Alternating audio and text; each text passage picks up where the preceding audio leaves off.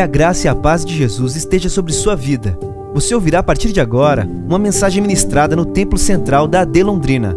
Que o Senhor fale fortemente ao seu coração e te abençoe de uma forma muito especial. Vamos ler a partir do versículo 1. A palavra do Senhor diz assim: Saul voltou da luta contra os filisteus e disseram-lhe que Davi estava no deserto de Engedi.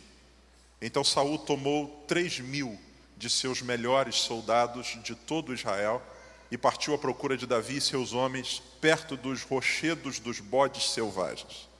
Ele foi aos currais das ovelhas que ficavam junto ao caminho. Havia ali uma caverna e Saul entrou nela para fazer suas necessidades. Davi e seus soldados estavam bem no fundo da caverna. Eles disseram: Este é o dia sobre o qual o Senhor falou a você. Entregarei nas suas mãos o seu inimigo para que você faça com ele o que quiser. Então Davi foi com muito cuidado e cortou uma ponta do manto de Saul sem que este percebesse. Mas Davi sentiu bater-lhe o coração de remorso por ter cortado uma ponta do manto de Saul. E então disse aos seus soldados: Que o Senhor me livre de fazer tal coisa a meu senhor, de erguer a mão contra ele, pois é o ungido do Senhor. Com essas palavras, Davi repreendeu os soldados e não permitiu que atacassem Saul. E este saiu da caverna e seguiu seu caminho. Então Davi saiu da caverna e gritou para Saul: Ó oh, rei, meu senhor!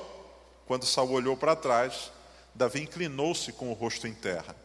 E depois disse: Por que o rei dá atenção aos que dizem que eu pretendo fazer-te mal?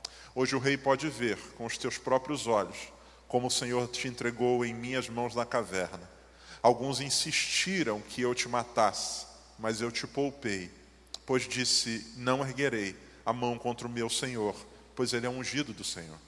Olha, meu pai, olha para esse pedaço de teu manto em minha mão. Cortei a ponta de teu manto, mas não te batei. Agora entende e reconhece que não sou culpado de fazer-te mal ou de rebelar-me. Não te fiz mal algum, embora esteja a minha procura para tirar minha vida. O Senhor julgue entre mim e ti. Vingue ele os males que tem feito contra mim, mas não levantarei a mão contra ti. Como diz o provérbio antigo, dos ímpios vêm coisas ímpias, por isso não levantarei minha mão contra ti. Contra quem saiu o rei de Israel? A quem está perseguindo? A um cão morto? A uma pulga? O Senhor seja o juiz e nos julgue. Considere ele minha causa e a sustente que ele me julgue, livrando-me de tuas mãos. Tendo Davi falado todas essas palavras, Saul perguntou: É você, meu filho Davi? E chorou em alta voz. Você é mais justo do que eu, disse a Davi. Você me tratou bem, mas eu o tratei mal. Você acabou de mostrar o bem que me tem feito. O Senhor me entregou em suas mãos, mas você não me matou. Quando um homem encontra um inimigo, quando um homem encontra um inimigo e o deixa ir sem fazer-lhe mal, o Senhor o recompense com o bem, pelo modo com que você me tratou hoje. Agora tenho certeza de que você será rei e de que o reino de Israel será firmado em suas mãos. Portanto, jure-me pelo Senhor que você não eliminará meus descendentes, nem fará o meu nome desaparecer da família de meu pai. Então Davi fez seu juramento a Saul. Este voltou para casa, mas Davi e os seus soldados foram para a fortaleza. Amém. Louvado seja o Senhor pela sua palavra. Meus amados irmãos, Deus trouxe ao meu coração esse texto e eu quero meditar ele hoje junto com vocês a partir de uma perspectiva que daqui a pouco ela vai ficar clara para você. Toda família tem problemas. Toda família tem problemas. Essa expressão ela parece óbvia, lógico, toda família tem problema. Mas muitas vezes, quando a gente está no meio de um conflito familiar, de uma realidade que abala aqueles que nem, a quem nós amamos, a gente muitas vezes tem a falsa impressão de que somos nós apenas que vivemos aquela realidade. A gente, tão envolvido pelo problema, pelo conflito, ele causa uma névoa diante dos nossos olhos e a gente tem a falsa sensação de que eu sou o único que passa por isso, quando na verdade não é bem assim. É claro que existem demandas existem gravidades e complexidades diferentes. Eu não estou dizendo que problemas absurdos são normais. Eu estou dizendo que todos nós, no seio da família, enfrentamos algum nível de conflito. Há alguns que são graves, tensos e complexos, e outras cuja, outros cuja complexidade é um pouco menor. O texto que a gente acabou de ler, ele mostra o retrato de uma família, o retrato de uma família que vive uma crise tensa. Se a gente não conhece o texto, se a gente não conhece o contexto, essa passagem, ela pode parecer para nós apenas um conflito entre dois homens, Saul e Davi. Se a gente olha apenas de maneira política ou estrutural, a gente pode pensar que a gente está apenas diante de um conflito entre duas estruturas de poder. O rei que está no trono chamado Saul e aquele que vai ascender daqui a pouco, que é Davi. Só que a gente não tem apenas aqui um embate entre dois homens, Saul e Davi. Nós não temos apenas um embate político ou militar entre o exército de Davi, o exército ou o grupo, o exército de Saul e o grupo que acompanha Davi. Nós também temos aqui uma realidade de uma família. Por quê? Esse homem chamado Saul, que está perseguindo o homem chamado Davi, eles têm uma conexão. E que conexão é essa? Saul é sogro de Davi. Davi é seu genro, casado com sua filha chamada Mical. Ou seja, nós não temos aqui um problema estrutural, político ou pessoal apenas, nós temos aqui também por trás de tudo isso uma crise familiar. E ao ler esse texto, a gente desconstrói inicialmente algumas perspectivas erradas. A primeira perspectiva de que crises familiares envolvem apenas gente que não conhece a Deus. Essa família não é uma família que não conhece Deus. Nós não estamos falando aqui da luta ou do embate entre dois pagões. Não. Davi é rei, ou melhor, Saul é rei de Israel, o povo do Senhor, ungido pelo Senhor. A Bíblia diz que Saul é um homem que cheio do espírito profetiza. Esse seu genro não é um problemático. Não, Saul está perseguindo ele porque ele é um drogado, um cara maluco, que quer matar a filha dele. Não, não, não, não, não. O rei é um ungido de Deus chamado Saul e o genro se chama Davi. E quem é Davi? Davi é um homem que a Bíblia diz que Deus declara a respeito dele mesmo que é alguém segundo o seu coração. Então a primeira verdade que esse texto nos mostra é que mesmo famílias que conhecem a Deus podem enfrentar realidades de embates, conflitos e problemas. A segunda coisa que esse texto me ensina e que desconstrói algumas questões erradas com relação que eu muitas vezes tenho no coração é de que, primeiro, essa família é uma família que conhece a Deus, e segundo, essa é uma família que não está em crise por causa de uma dificuldade circunstancial. Vou explicar isso. Aqui não é a briga entre, sei lá, um assalariado comum e um estagiário.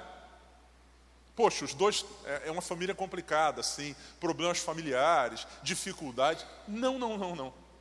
Aqui é uma treta de sangue azul. Por quê? Quem é Saul? Rei de Israel. Quem é Davi? Davi, o genro, é um herói nacional.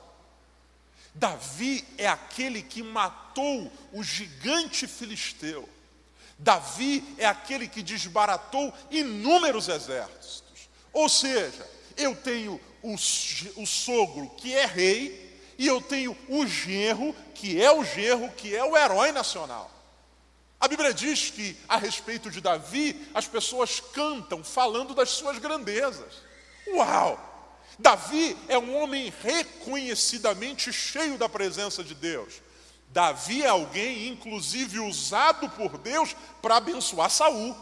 Quando Saul está no estado de perturbação de alma, ele pede: traz alguém para tocar para mim. Alguém diz: encontramos um cara aí. Quem é ele? Davi. Davi entra com sua harpa. A Bíblia diz que enquanto Davi toca, o espírito mal se afasta. Saul fica na paz.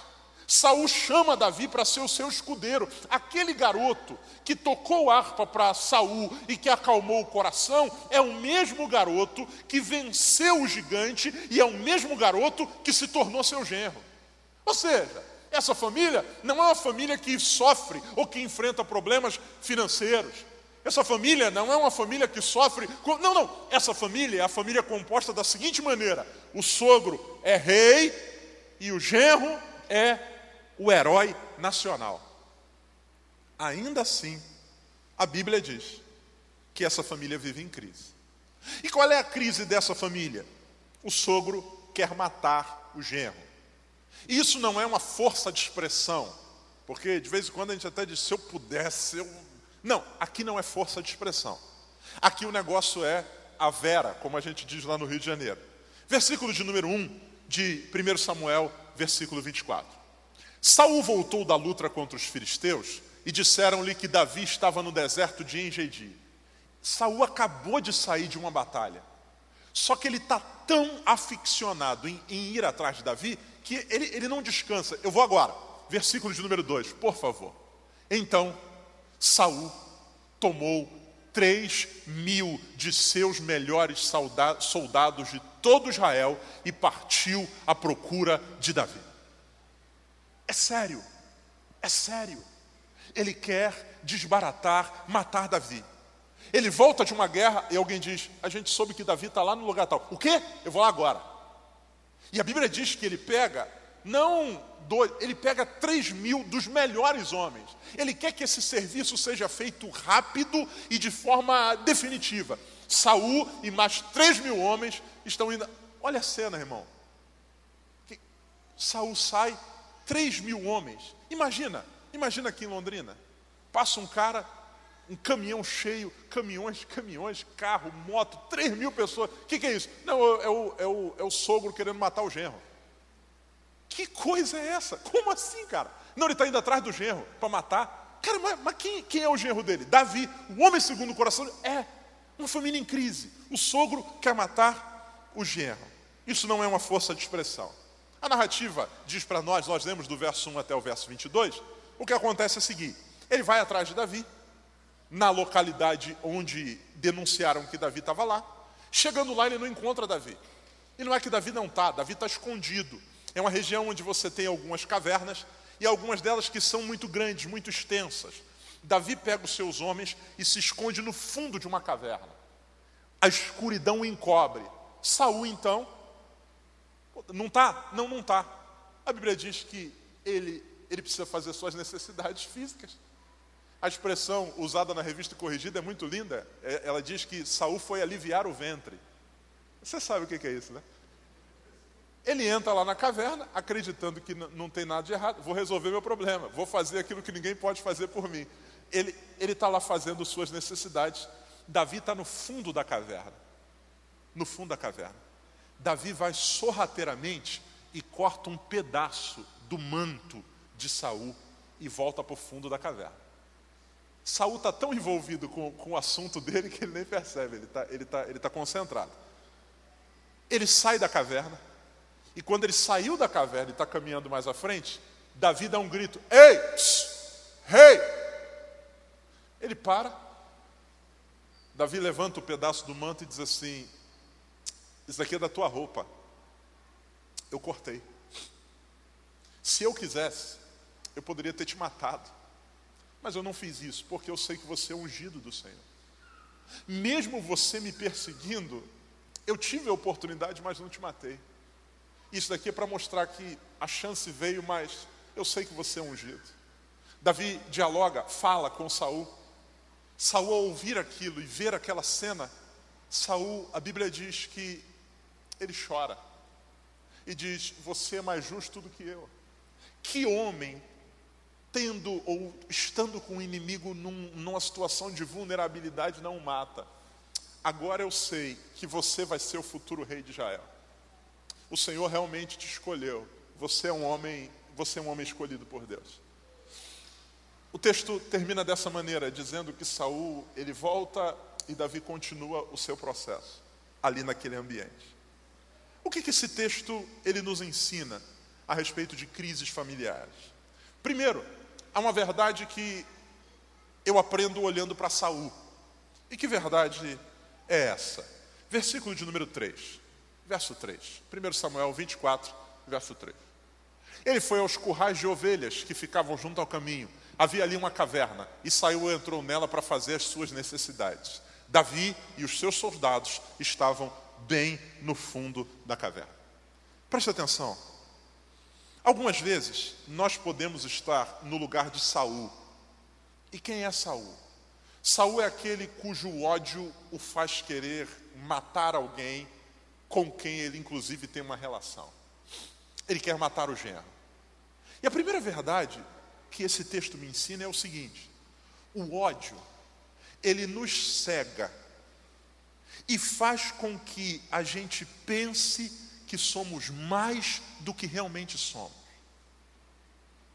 O ódio tem o poder de nos cegar e fazer com que a gente ache que é mais do que realmente é. Então, Saul está possuído de ódio, de desejo de uma vingança que ele construiu na cabeça de uma ideia maluca que ele tem. Eu preciso matar esse cara, acreditando talvez que matando ele o seu reino seria prolongado. Ele sabe que fez besteira, ele sabe que Deus o rejeitou, mas ele, ele, ele elege um alvo. O alvo é Davi. Ele não leva em conta que Davi é seu genro, ele não leva em conta a dor de sua filha Mical, ele não leva em conta que a filha vai ficar viúva, ele não quer saber nada disso. O ódio cega. E o ódio faz com que esse homem, ele de alguma maneira se ache mais do que ele realmente é. Por quê?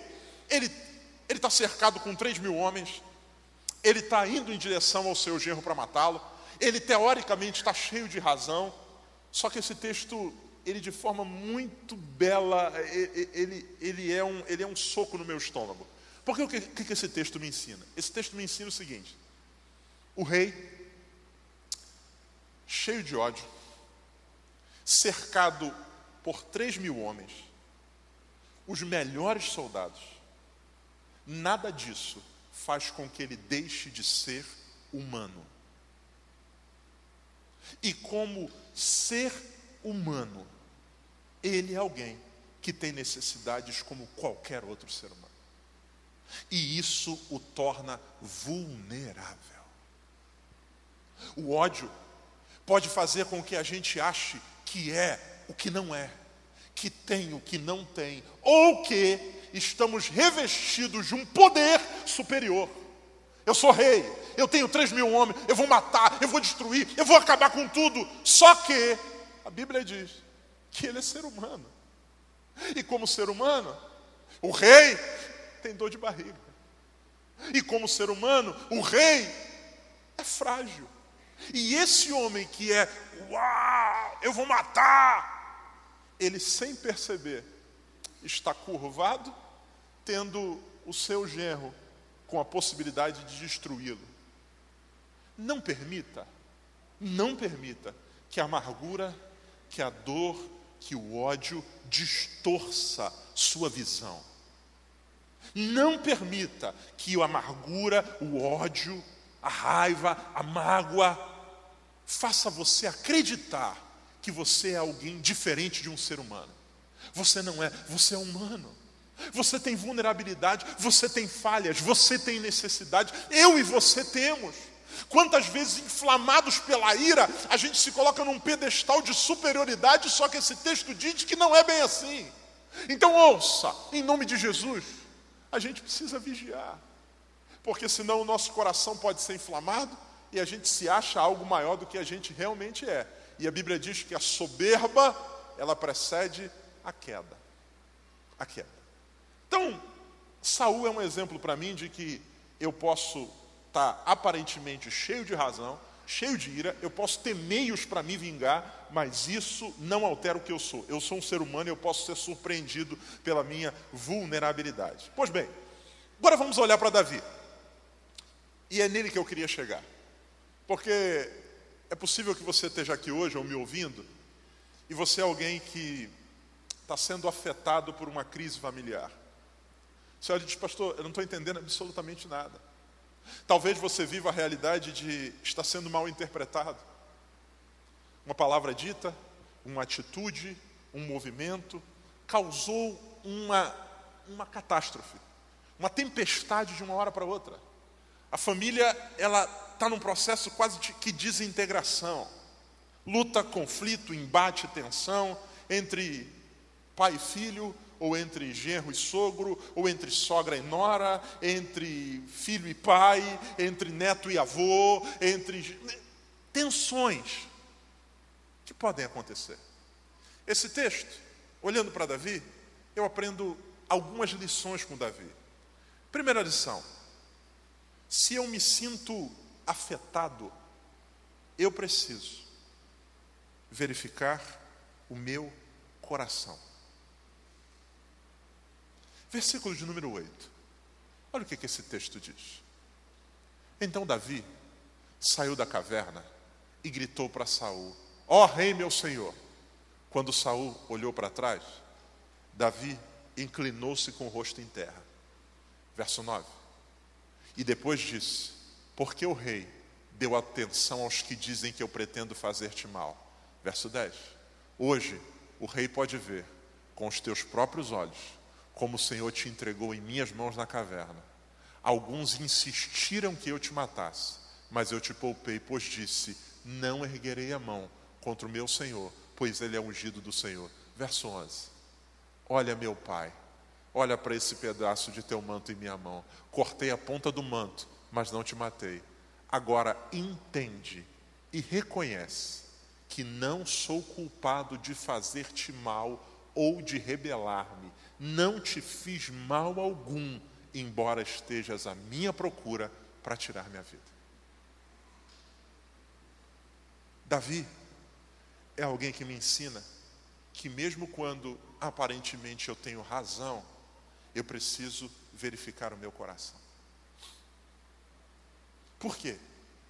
Se Davi mata Saul, ele poderia dizer legítima defesa. Pô, o cara está querendo me matar, cara. Só que a Bíblia diz que o que esse homem faz é um gesto, é um movimento de parar e analisar, parar e pensar, investigar o seu próprio coração. E quando ele vai falar com Saul, ele diz: Eu estou certo de que eu não sou culpado de fazer nenhum mal contra você, mesmo que você quisesse me fazer mal. Ouça, amados, muitas vezes nós estamos usando o destempero do outro como justificativa, ou como pano, ou como névoa para esconder o nosso próprio coração. Você talvez esteja cheio de razão. Pastor, não tem motivo para eu estar enfrentando isso. Olha a situação que está. Eu, eu, eu não. Pare. E ao invés de olhar para Saul, olhe para você. Verifique o seu coração. O que te move? Porque pode ser que você não, aquilo que te visita seja desproporcional, mas pode ser que, embora desproporcional, haja ali alguns elementos que precisam ser corrigidos. Porque muitas vezes a gente disse a coisa certa, mas não da forma certa. Muitas vezes a gente falou a coisa certa, mas na hora errada. Muitas vezes a gente fez ou a gente disse a coisa certa, mas, mas com, com o espírito errado, com o ímpeto errado. E isso é problemático. Porque muitas vezes eu tenho, não, pastor, falei a verdade, mas falou como, irmão? Falou como? A Bíblia diz que a gente precisa temperar com sal o nosso proceder. A Bíblia diz que a gente deve ser regido por, pelo amor. E se a gente não vigia, nós estamos vivendo conflitos dos quais a gente olha e diz assim: eu não tenho culpa. Não, de fato, você não tem culpa. Não é isso tudo. Saul nunca deveria querer matar Davi, mas o que Davi para e faz é verificar o seu coração. Ele diz assim: eu tenho certeza de que eu não sou culpado. Certeza. A pergunta que eu faço para você é: toda essa situação que você talvez esteja envolvido na tua família, você pode dizer como Davi, eu tenho certeza de que eu não tenho culpa nenhuma? Ou será que, revendo esse filme, e a gente pode ver o filme olhando para a câmera que está em cima de Saul, ou a gente pode olhar para a câmera que está nos focalizando. E quantas vezes, irmãos? Quantas vezes a gente é movido por sentimentos que não são legais? Sabe, a gente diz alguma coisa, a gente faz alguma coisa, a gente tem algum gesto que ele parece ser nobre, mas no coração a gente a gente cultiva algumas intenções erradas. Não, eu vou fazer isso aqui que ele, ele vai ver quem é que manda. Quem olha de fora nos vê cheio de razões, mas nós sabemos exatamente o que nos moveu. Querendo corrigir, o filho muitas vezes você corrigiu, mas você adicionou à correção ira, revolta, amargura. E talvez você diga, mas eu, eu precisava corrigir meu filho. Sim, mas a pergunta é: essa é a melhor forma? Ou será que existe culpa nesse processo? O que Davi faz é parar e pensar. E quando ele para e pensa, ele descobre o seguinte: Saul errou em querer me matar, mas eu errei em cortar o manto dele. Esse cara é um ungido do Senhor. A Bíblia diz que pesou o coração de Davi. Eu não deveria ter feito isso também. Eu, eu, eu, também tenho culpa nisso aqui. Eu também fiz alguma coisa que não era errada. E se a gente não aprender a verificar o nosso coração, a gente pode fazer um processo de endurecimento e essas batalhas não vão terminar nunca. Porque a marca de quem conhece a Deus não tem a ver com a sustentação da razão. A marca de quem conhece a Deus é permitir, permitir ser guiado por uma lei maior. A Bíblia diz: nada devais a ninguém a não ser o amor. Você já deve ter ouvido essa frase centenas de vezes. O que, que você quer? Você quer ter razão ou você quer ser feliz? Porque estamos curtindo a razão isolados, enquanto a família está quebrada, quando a gente poderia simplesmente dizer: peraí, eu não sou perfeito. Eu não sou perfeito. Então a primeira coisa que esse texto me ensina é que Davi é alguém que verifica o seu próprio coração. Por quê, amados? Muitas vezes nós estamos nos movendo e algumas vezes as intenções do nosso coração, elas estão erradas. Se a gente verificar, a gente vai entender isso. Ou pode acontecer um outro processo. Que processo é esse? É o processo da gente ser mal interpretado. A gente, a gente fez a coisa certa, com a motivação certa, mas fomos mal interpretados. E a gente pode simplesmente jogar mais gasolina nesse fogo, ou a gente pode se dar ao trabalho abençoado de dizer: peraí, peraí, peraí, peraí, peraí, peraí. Eu vou tentar explicar isso. É o que Davi faz. Davi diz: Saul, eu podia te matar, cara. Mas assim, deixa eu te explicar, no meu coração, cara, não era esse o objetivo. Não era isso que eu queria fazer. Não era isso. Não permita que o descontrole do outro roube a sensatez de você. Não permita. Pode ser que ele tenha entendido errado. Isso não acontece é, só em lugares ruins. Eu quero ler com você 2 Coríntios, capítulo 1 e versículo de número 12. 2 Coríntios 1 e verso 12. Olha o que esse texto diz. 2 Coríntios 1 e 12. O apóstolo Paulo escrevendo para a igreja de Corinto. Esse é o nosso orgulho, a nossa consciência, dá testemunho de que nos temos conduzido no mundo, especialmente em nosso relacionamento com vocês. Por que, que Paulo está falando isso? Paulo está falando isso pelo seguinte: essa é a segunda carta que ele escreveu para a igreja de Corinto. Ele havia feito, ou havia dito aos irmãos, que estaria com eles numa outra oportunidade. Houve uma situação onde Paulo não foi visitar os irmãos de Corinto.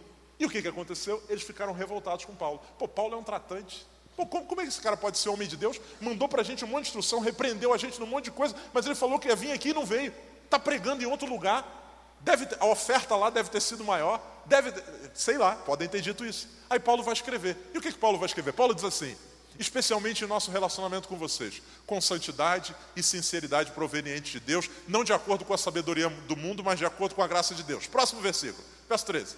Pois nada escrevemos que vocês não sejam capazes de ler ou entender. E espero que, verso 14, assim como vocês nos entenderam em parte, venham a entender plenamente. Que Paulo está dizendo? Gente, calma aí, eu vou explicar para vocês o que aconteceu que podem orgulhar-se de nós, assim como nos orgulhamos de vocês no dia do Senhor Jesus. 15.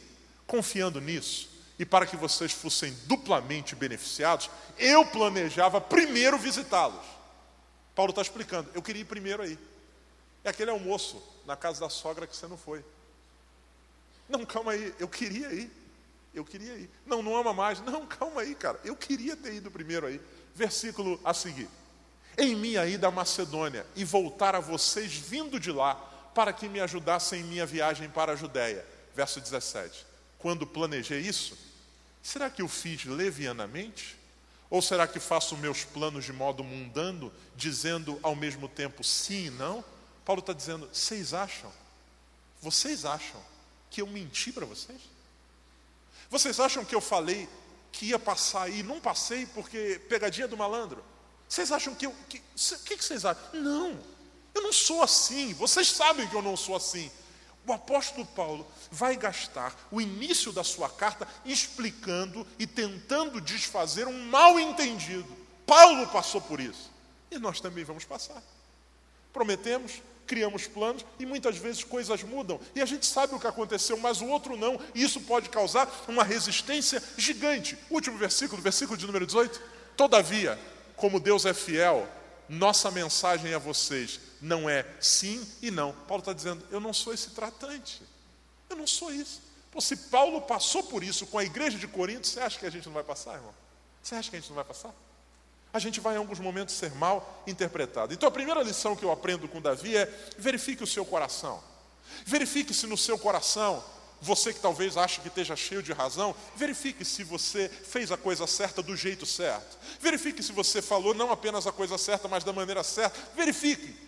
E saiba que em alguns momentos, mesmo fazendo o certo, isso pode haver uma interpretação diferente. E você pode simplesmente acreditar que o deslize, o descontrole do outro te dá o direito de dizer não quero assunto, ou você pode aprender com Davi, peraí, eu quero a reconciliação. Eu quero a reconciliação. Eu quero viver em paz, como Paulo está fazendo aqui. Segunda verdade, segunda verdade que eu aprendo com Davi, se você puder, diga comigo assim: não posso permitir ser pilhado.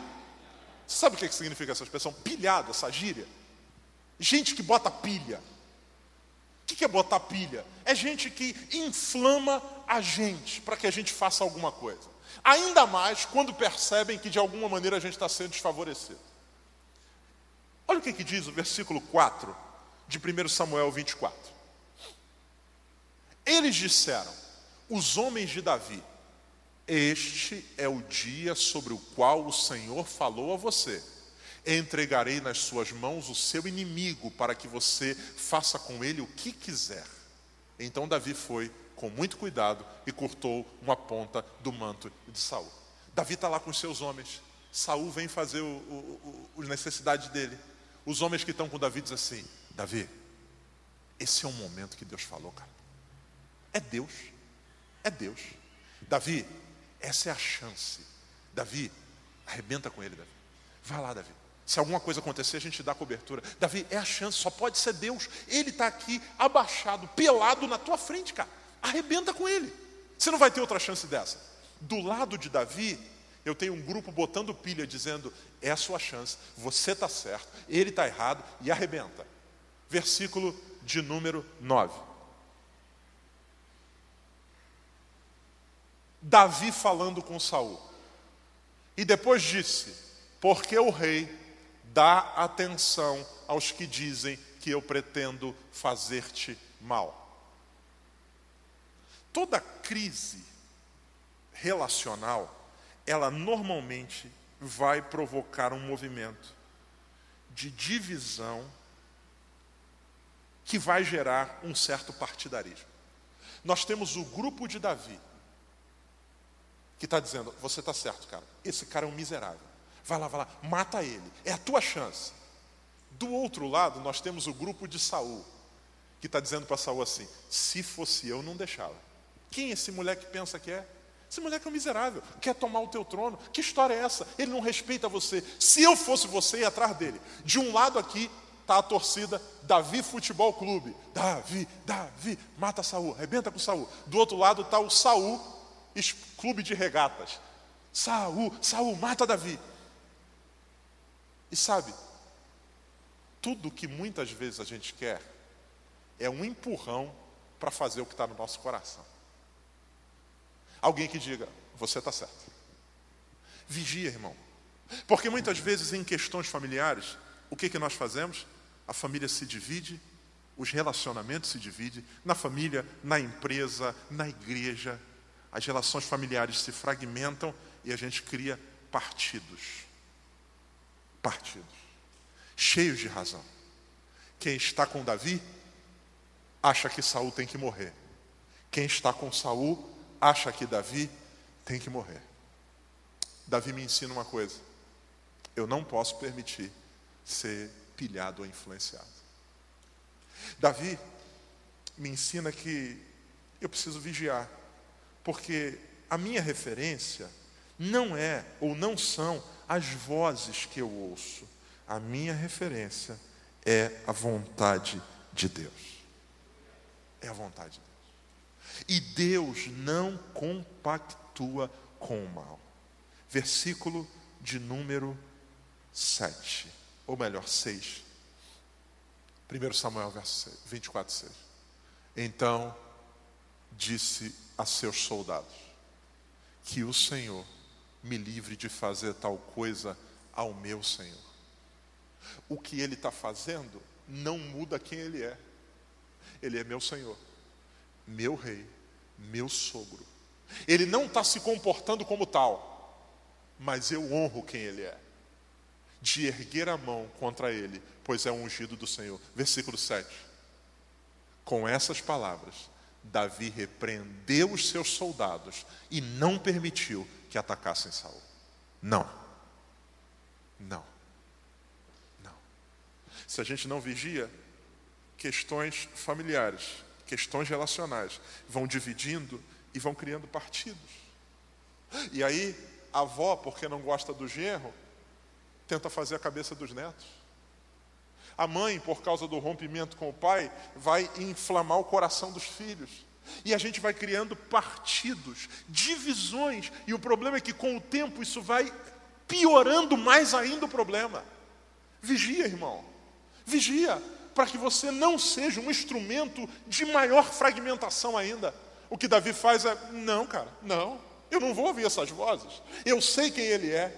Ele deixou de ser aquilo, mas eu, eu preciso honrá-lo. Ele continua sendo meu rei, meu sogro e ungido do Senhor. Eu não vou entrar nessa pilha. Cala a boca todo mundo. Cala a boca todo mundo. A pessoa mais afetada aqui sou eu. Certo? Certo. Eu não vou matá-lo. Então ninguém é, é, esconde todo mundo a espada. E a Bíblia diz que as vozes silenciam. Não permita ser pilhado por essas divisões. Em terceiro lugar, e a gente já está caminhando para o final, surpreenda, não pagando o mal com o mal, mas o mal com o bem versículo de número 6. Então, disse ele aos seus soldados: Que o Senhor me livre. Verso 7. 7. Com essas palavras, Davi repreendeu os soldados e não permitiu que atacassem Saul, e este saiu da caverna e seguiu o seu caminho. Verso 11. Olha, meu pai, para esse pedaço de teu manto em minha mão. Cortei a ponta de teu manto, mas não te matei. Agora entende e reconhece que eu não sou culpado de fazer-te mal ou de me rebelar. Não te fiz mal algum, embora estejas à minha procura para tirar minha vida. Surpreenda. Surpreenda. Davi tem duas opções: surpreender Saul devolvendo o que recebeu, ou surpreender Saul dando dando o que ele não espera. E o que, que ele não esperava? Ele não esperava que Saul ou que Davi o tratasse de forma digna, como rei, como seu sogro, como senhor, e não lhe pagasse o mal com o mal, mas o mal com o bem. Ouça, quando a gente faz o mal contra alguém, e a gente ainda tem o coração sensível, nós não estamos cauterizados. No nosso coração, quando a gente faz o mal para alguém, uma coisa se desequilibra dentro de nós. A culpa vem. E a culpa, ela nada mais é do que a resposta ao mal que eu fiz, ou melhor, ela nada mais é do que o desconforto causado pelo mal que eu fiz e que cobra punição eu, eu fiz mal para você. E no meu coração eu sei que eu preciso ser punido pelo mal que eu fiz contra você. A culpa é esse movimento do meu coração que diz: cara, você não deveria ter feito isso com ele. Você precisa corrigir isso. Você, a culpa faz isso. Cria como numa balança um descompasso. O que, que eu preciso fazer? No meu coração, como a culpa vem e ela gera em mim essa realidade de que eu preciso receber a retribuição pelo mal que eu fiz, o que muitas vezes a gente faz é o seguinte: a gente vai provocar o outro para que ele possa fazer o mal conosco e de alguma maneira o mal que ele nos fez vai equilibrar essa balança. Seguinte, eu gritei com você. Pô, isso me fez mal. Caramba, no meu coração, no meu coração, a minha consciência diz: você não deveria ter feito isso, você precisa ser punido. Aí, eu vou ao teu encontro, sei que você está revoltado, sei que você está chateado, e eu faço alguma coisa, e aí você também grita comigo. Quando você grita comigo, no meu coração isso se equilibra. Que eu digo assim: não, eu fiz para ela, ou para ele, mas ele também fez comigo. E aí o que, que eu faço? Eu teoricamente fico em paz. Porque não, não, eu, eu fiz, mas ele também fez. Não, eu falei isso, mas você não viu o que, que ele falou também? E algumas vezes, e a gente procura receber essa retribuição negativa, entre aspas, porque isso de alguma maneira equilibra o nosso coração. Isso nos coloca numa posição de igualdade com o outro. Eu digo assim, eu fiz de errado, mas ela também fez. Aí a conta zerou. Fechou. Só que não é isso que a Bíblia diz. Romanos 12, versículo de número 17. Vamos ver o que a Bíblia diz? 12 e 17 de Romanos. Não retribuam a ninguém mal por mal. Procurem fazer o que é correto aos olhos de todos. Próximo versículo. Façam todo o possível para viver em paz com todos. Próximo. Amados, nunca procurem se vingar, mas deixem com Deus a ira, pois está escrito: Minha é a vingança e eu retribuirei, diz o Senhor. 20. Ao contrário, se o seu inimigo tiver o quê? Dá-lhe de sem veneno dentro da comida. Sem veneno, sem chumbinho, sem dá-lhe de comer. Se tiver sede, dá-lhe de beber. Fazendo isso, você amontoará brasas vivas sob a cabeça dele. Versículo 21. Não se deixem vencer pelo mal, mas vençam o mal com o bem. O que, que ele espera? Ele espera que eu retribua o mal. Ele espera que eu retribua com, com a ofensa. Ele espera porque ele gritou, ele espera que eu grite. Porque ele xingou, ele espera que eu xingue. Porque ele xingou, porque isso vai de alguma maneira fazer com que ele empate o jogo. Mas, o que a Bíblia diz é: se ele é teu inimigo e ele chegar pedindo um prato de comida, ele já tem uma expectativa. E qual é a expectativa dele? A expectativa dele é: quando eu pedir um prato de comida, ele vai jogar a panela em cima de mim. Quando eu pedir um copo de água, ele vai quebrar uma garrafa na minha cabeça. E eu vou poder dizer: Eu sou inimigo dele, mas está vendo o que, que ele fez comigo também? Aí empata o jogo. Mas a Bíblia diz assim: se ele te tiver sede, você diz assim: toma aqui um copo de água. Mas como assim? Não, não, toma água. E a Bíblia diz: fazendo isso, você amontoará brasas vivas sobre a cabeça dele. Você vai fazer a cabeça dele fundir, esquentar. Vai pegar fogo na cabeça do cara. Meu Deus do céu, eu não entendi nada. O que está acontecendo? O que está vendo? Pô, eu esperava que ele fizesse isso, mas ele fez aquilo. É. É. Sabe por quê? Porque o nosso padrão é outro, irmãos. Como cristãos, o que nos guia não é o olho por olho, dente por dente. Como cristãos, o nosso modelo é Jesus. E Jesus é aquele que, mesmo tendo sido ofendido e condenado injustamente, ele nos ensina que perdão, reconciliação é o ministério que nós recebemos. Então, por favor, Deus está falando com alguém aqui que está vivendo um grave conflito relacional. Pastor, o senhor não sabe o que fizeram comigo, eu não sei o que fizeram contigo. A grande pergunta é: o que você vai fazer? Porque ouça, Jesus nos ensina na oração do Pai Nosso a orarmos da seguinte maneira: perdoa as nossas ofensas, assim como nós temos perdoado os que nos têm ofendido. O que Jesus está dizendo é: peça a Deus que trate você como você trata os demais. Deixa eu fazer uma pergunta para você. Quantos aqui, quantos aqui fazem coisas erradas? e ainda assim são favorecidos pela graça de Deus. Quantos aqui? Quantos? Eu sou o primeiro, levantar duas mãos. A pergunta que eu faço para você é a seguinte: a forma como Deus tem sido misericordioso com você tem feito diferença na sua vida, sim ou não?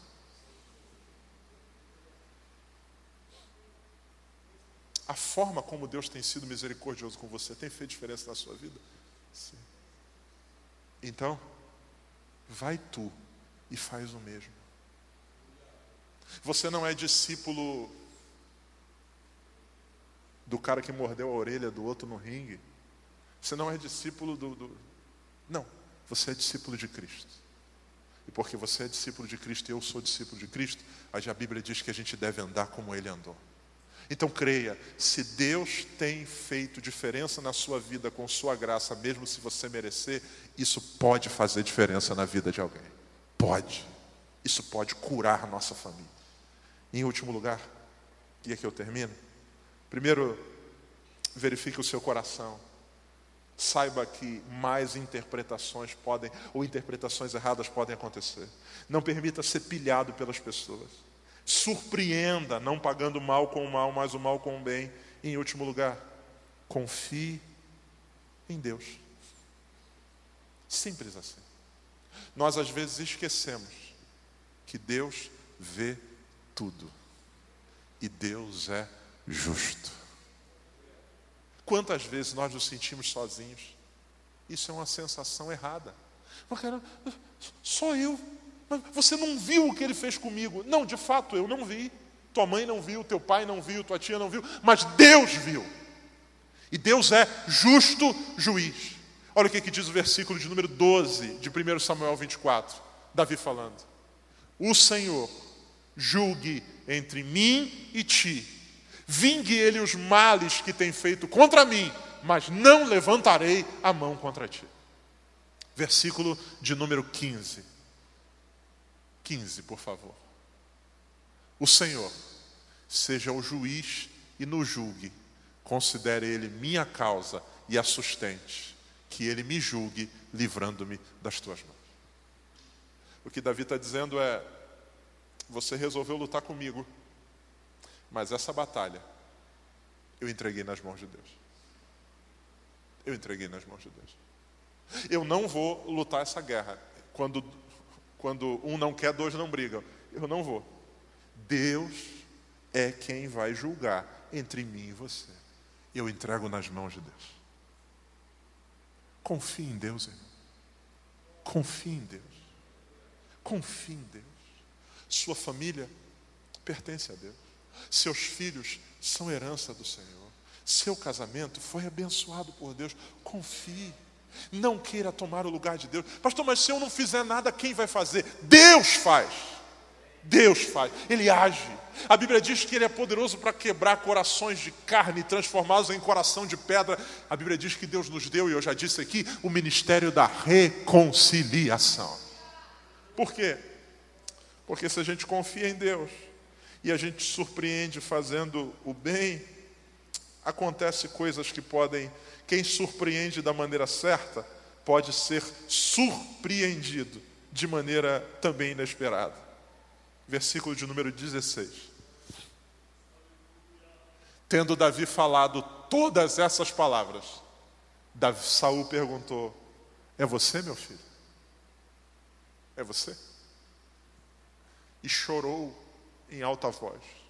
17. Você é mais justo do que eu, disse a Davi. Você me tratou bem, mas eu o tratei mal. 18.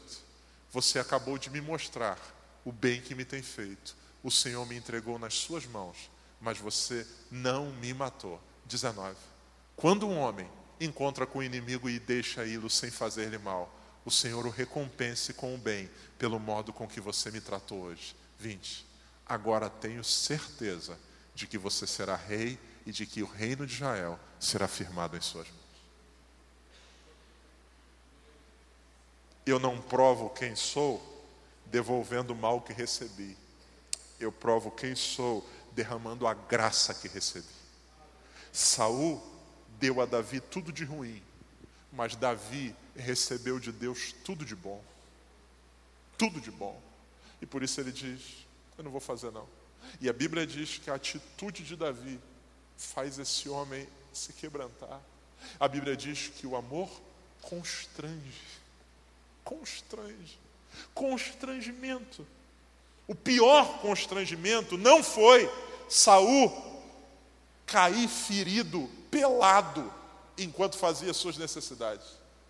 O pior constrangimento foi ele ter visto que quem poderia matá-lo resolveu não fazer isso e entregou nas mãos de Deus. Eu quero matar, mas esse cara quer paz.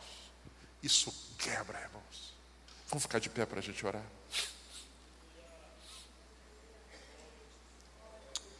Você pode fechar seus olhos.